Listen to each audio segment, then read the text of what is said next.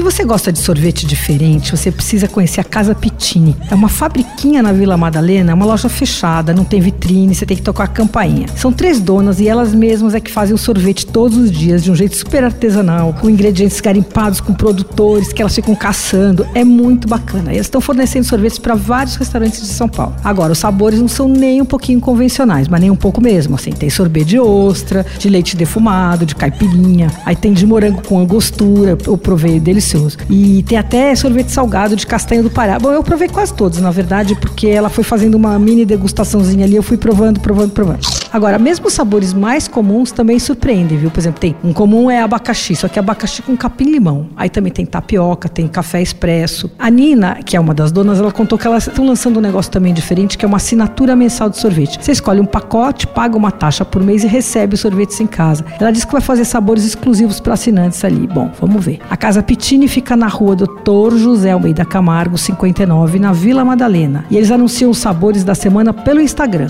Você ouviu Por Aí. Dicas para comer bem com Patrícia Ferraz, editora do Paladar.